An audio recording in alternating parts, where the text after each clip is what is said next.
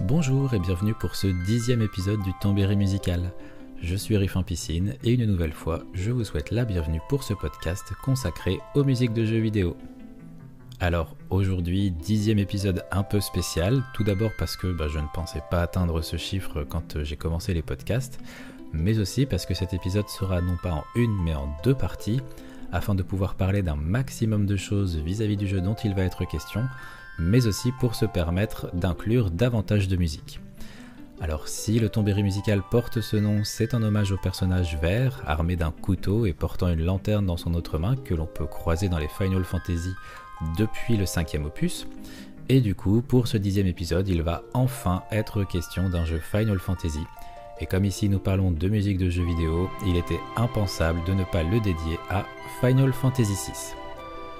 Final Fantasy VI est pour beaucoup le meilleur jeu de la licence. En ce qui me concerne, c'est un peu plus complexe, puisque subjectivement parlant, ou pour des raisons tout à fait personnelles, je dirais que c'est le 8, mais objectivement parlant, je suis obligé de reconnaître que le 6 est au-dessus du lot.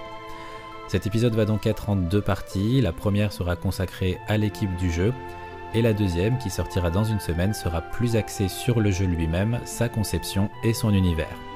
Mais il est temps de faire place à un peu de musique et pour commencer en beauté, je vous propose l'opening theme du jeu.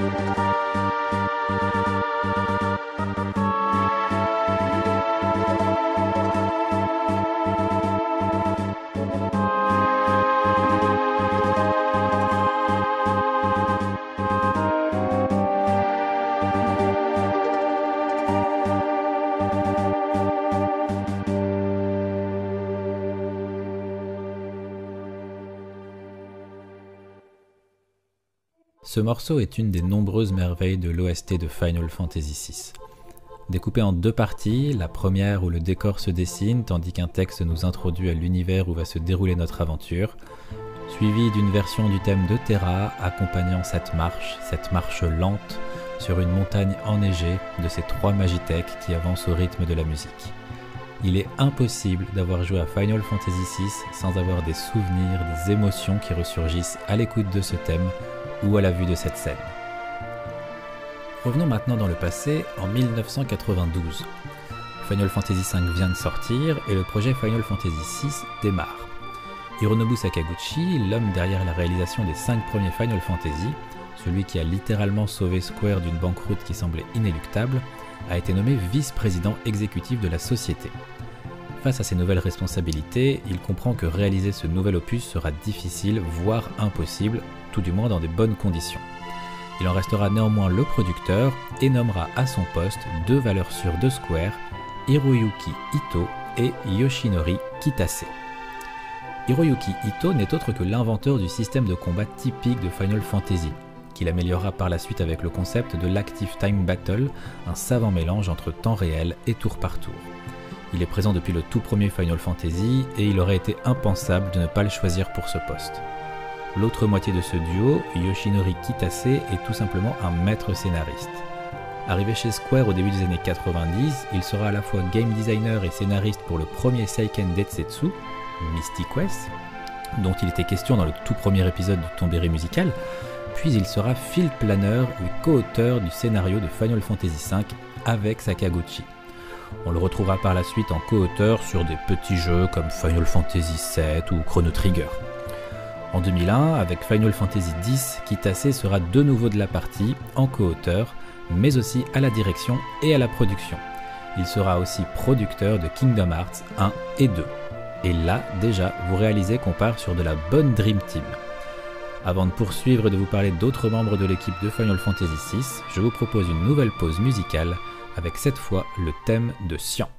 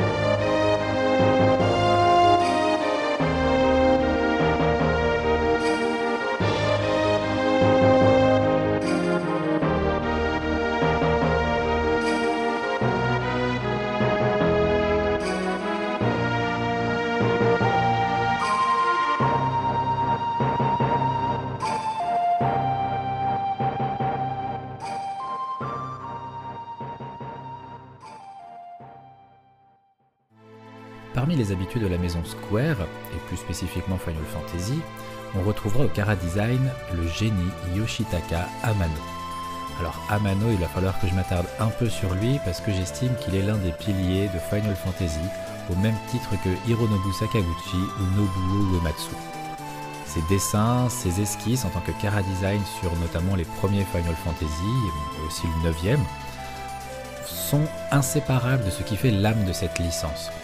Si je prends comme exemple les guerriers de la lumière dans le premier Final Fantasy, Firion dans FF2, Cécile, Rosa dans FF4, Paris dans FF5, tous les personnages de FF6, je vais pas vous faire la liste complète, mais son travail, son inspiration, son génie ont permis de donner une richesse supplémentaire, pas seulement scénaristiquement, mais directement artistiquement à tous ces personnages. Et pourtant sa carrière ne tourne pas autour de Final Fantasy, car Yoshitaka Amano c'est bien plus que des esquisses et du Kara design pour Square.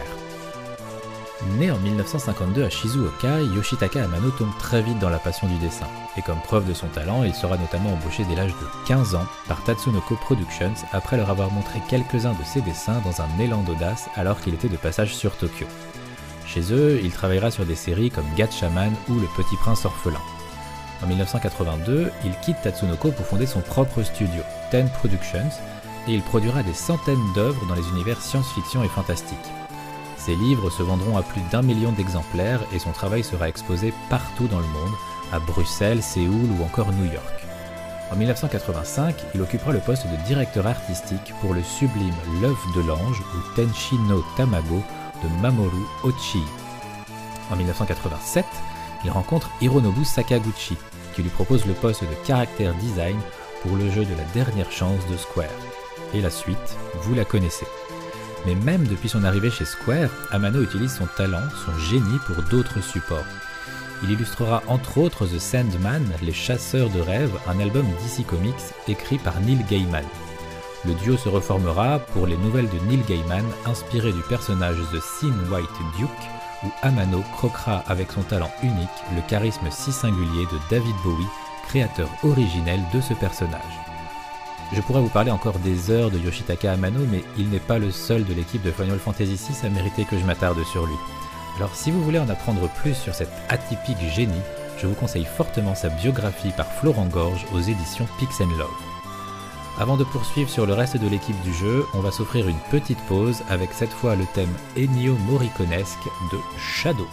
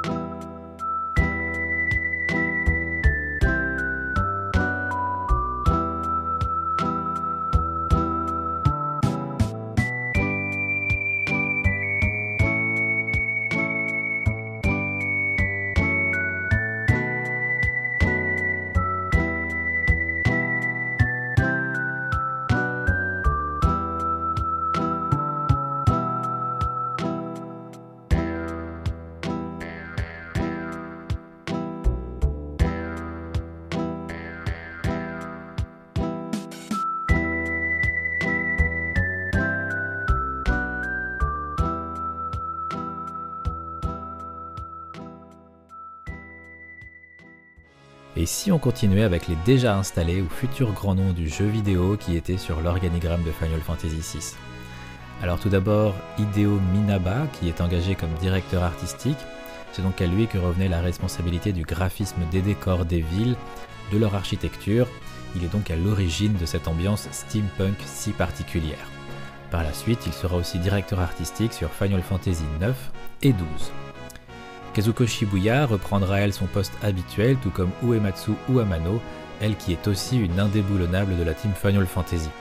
Son travail en tant que pixel artiste sur le sixième opus est absolument merveilleux. C'est elle qui donnera vie sous forme de pixels au personnage dessiné par Yoshitaka Amano. Ce qu'elle arrive à faire en seulement quelques pixels, en seulement quelques sprites, est vraiment hallucinant. Toujours du côté de l'équipe des designers, un nom qui dira quelque chose à certains d'entre vous, Tetsuya Takahashi, présent depuis le quatrième opus.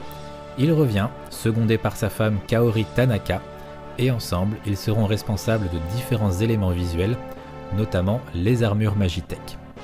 Par la suite, il sera aussi derrière les graphismes de Chrono Trigger ou Seiken Densetsu 3, mais c'est avec la création de la licence Xeno qu'il se fera connaître, notamment les Xenoblade, Xenosaga et Xenogears. Eux aussi mériteraient que l'on s'attarde un peu plus sur leur carrière, mais je garde ça pour un prochain épisode. Au design du bestiaire et des combats d'une manière générale, un certain Tetsuya Nomura. Tout comme Kitase ou Amano, il est intéressant de vous parler de lui un peu plus en détail. Lui qui peut être considéré comme le successeur, mais aussi l'élève d'Amano. En 1991, il rejoint Square et débute sur Final Fantasy V, déjà en tant que battle designer. Puis vient le temps de Final Fantasy VI, et ensuite, direction 1997, où le jeune Tetsuya Nomura est catapulté en tant que caractère designer pour Final Fantasy VII. Ceci est une révolution. Il s'agit du premier Final Fantasy où le grand Yoshitaka Amano n'occupe pas ce poste. Pour Nomura, l'honneur est immense car il décrit lui-même Amano comme son modèle et son mentor. S'il lui rendra provisoirement le poste sur le 9e opus, il reviendra et occupera de nouveau le poste de Kara Design sur Final Fantasy X, X-2, mais aussi sur d'autres jeux de Square comme par exemple Parasite Eve.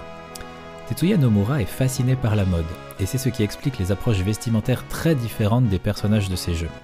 Sa passion pour les ornements et les coupes de cheveux hors normes se font particulièrement ressentir.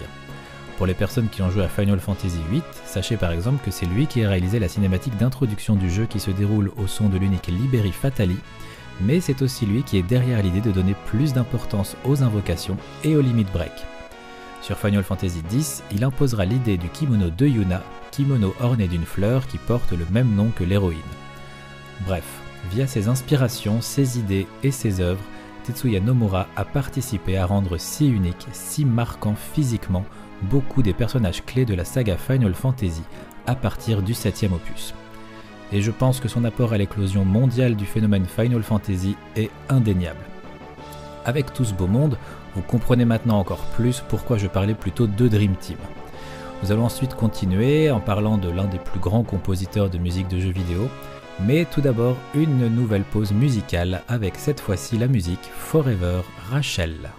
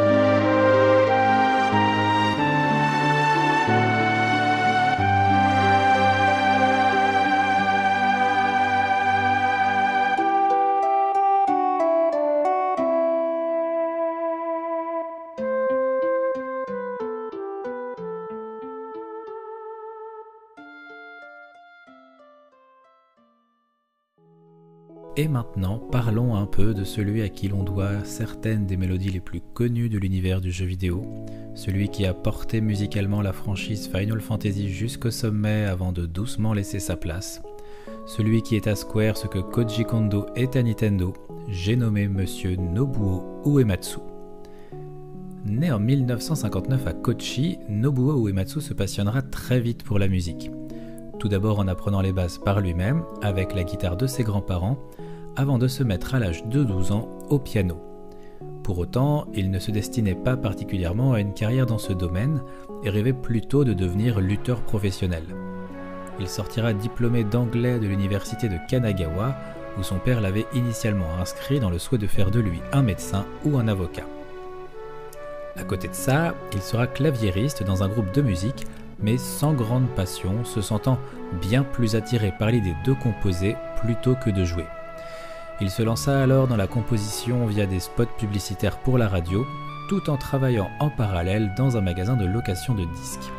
C'est dans ce magasin qu'il se verra soumettre par un ami l'idée de postuler dans le domaine du jeu vidéo et pourquoi pas dans la même boîte que lui, une petite boîte répondant au nom de Square. Avec la bénédiction d'Hironobu Sakaguchi, Nobuo Uematsu fera ses premières compositions en 1986 pour le domaine vidéoludique avec le jeu Cruise Chaser Blasty, puis pour une dizaine d'autres jeux Square avant de se voir proposer le poste de compositeur pour le jeu de la dernière chance de la boîte, Final Fantasy. J'en profite pour faire un petit aparté car j'entends souvent la légende selon laquelle Final Fantasy porte ce nom parce qu'il devait être la dernière fantasy du studio Square avant la banqueroute. Mais en 2015, dans une interview, Hironobu Sakaguchi a coupé court à cette légende en expliquant qu'il avait choisi ce nom car les initiales FF sonnaient bien autant au Japon qu'en dehors de l'archipel. La licence devait d'ailleurs initialement s'appeler Fighting Fantasy, mais il existait déjà une série de nouvelles portant ce nom. Bref, fin de la digression, revenons à Nobuo Uematsu qui débute donc son aventure Final Fantasy en 1987 dès le premier opus. Par la suite, il restera aux commandes de la composition jusqu'au 9 volet inclus, avant de doucement passer le flambeau, d'abord avec Masashi Amaozu et Junya Nakano sur Final Fantasy X, et de ne plus participer qu'à un seul morceau sur Final Fantasy XII. La saga Final Fantasy reste indissociable de Nobuo Uematsu, réciproquement. Leur histoire, leur parcours, leur destinée sont intimement liés. En 1989, Nobuo Uematsu dirigera le premier concert avec orchestration des musiques de Final Fantasy. Il est souvent considéré que la richesse et la complexité de ses compositions ira crescendo jusqu'à un cinquième opus qui pourrait sembler moins profond. Mais beaucoup considèrent qu'il atteindra l'apogée de son génie avec la composition de Final Fantasy VI. Curieux de découvrir aussi de nouveaux domaines, il voit dans Final Fantasy VI son dernier leg à la série et la soixantaine de morceaux qu'il composera pour l'occasion montrera à quel point il voulait partir sur une belle note finale. Des morceaux comme l'opening, Dancing Mad, la mythique scène de l'opéra dont je reparlerai plus tard, ou cet ending theme de 22 minutes. Chacun de ces morceaux révélant le réel potentiel de la puce son SPC 700 de la Super Nintendo. Toutes ces compositions sont autant de preuves de la passion que Nobuo Uematsu a offert à la saga Final Fantasy. Ce dernier dira d'ailleurs à propos de son travail pour FF6 qu'il avait l'impression d'avoir tout donné et qu'il pouvait quitter le monde du jeu vidéo sans regret, voyant dans cette bande originale son travail le plus abouti. Bon, finalement, ce ne sera ni son dernier travail dans le domaine du jeu vidéo, ni pour le Final Fantasy d'ailleurs, mais vu le résultat, on ne lui en voudra pas d'avoir voulu tout donner en guise d'adieu. En 1994, la même année que la sortie de Final Fantasy VI, il sortira son premier album solo, Phantasmagoria, qui mérite vraiment que vous y jetiez une oreille si vous êtes sensible aux compositions de cet homme. Une des grandes consécrations de Nobuo Uematsu viendra avec son travail pour Final Fantasy VIII et la chanson Eyes on Me, interprétée par Fai Wong, qui sera la première musique tirée d'un jeu vidéo à recevoir un prix celui de la chanson de l'année en 2000 au Japan Gold Disc Award. En 2002, il rejoindra The Black Mages, un groupe de rock progressif fondé quelques semaines plus tôt par Kenichiro Fukui et Tsuyoshi Sekito, deux autres compositeurs de musique de jeux vidéo. En 2003, ils sortiront un album qui comprendra entre autres plusieurs reprises de battle theme de la série Final Fantasy en version hard rock progressif. Le succès sera au rendez-vous. S'en suivront plusieurs concerts et en 2010, après la dissolution du groupe, Nobuo Uematsu fondera un nouveau groupe appelé les Earthbound Papas. En 2004, il quittera Square Enix et fondera sa propre maison de production et son propre label, Smile Ears et Dog Ears Record. Proche d'Hironobu Sakaguchi, il sera à la composition de plusieurs jeux de ce dernier avec sa nouvelle société Mistwalker, fondée après la fusion de Squaresoft et d'Enix. Toujours pas rangé, il compose encore récemment pour des jeux mobiles, toujours de Mistwalker comme par exemple Terra Battle, et vous pourrez le croiser lors de certains concerts annuels Distant Worlds. Afin de finir en beauté cette première partie du podcast consacré à l'épisode 6 de Final Fantasy, je vous propose non pas un morceau tiré directement du jeu, mais une adaptation de plusieurs thèmes, notamment ceux de Terra et de Kefka, par Yone Valtonen et Roger Wanamo pour le concert Final Symphony, sous le nom Born with the Gift of Magic. Et je vous dis à la semaine prochaine pour la deuxième partie du podcast, toujours dédiée à Final Fantasy VI.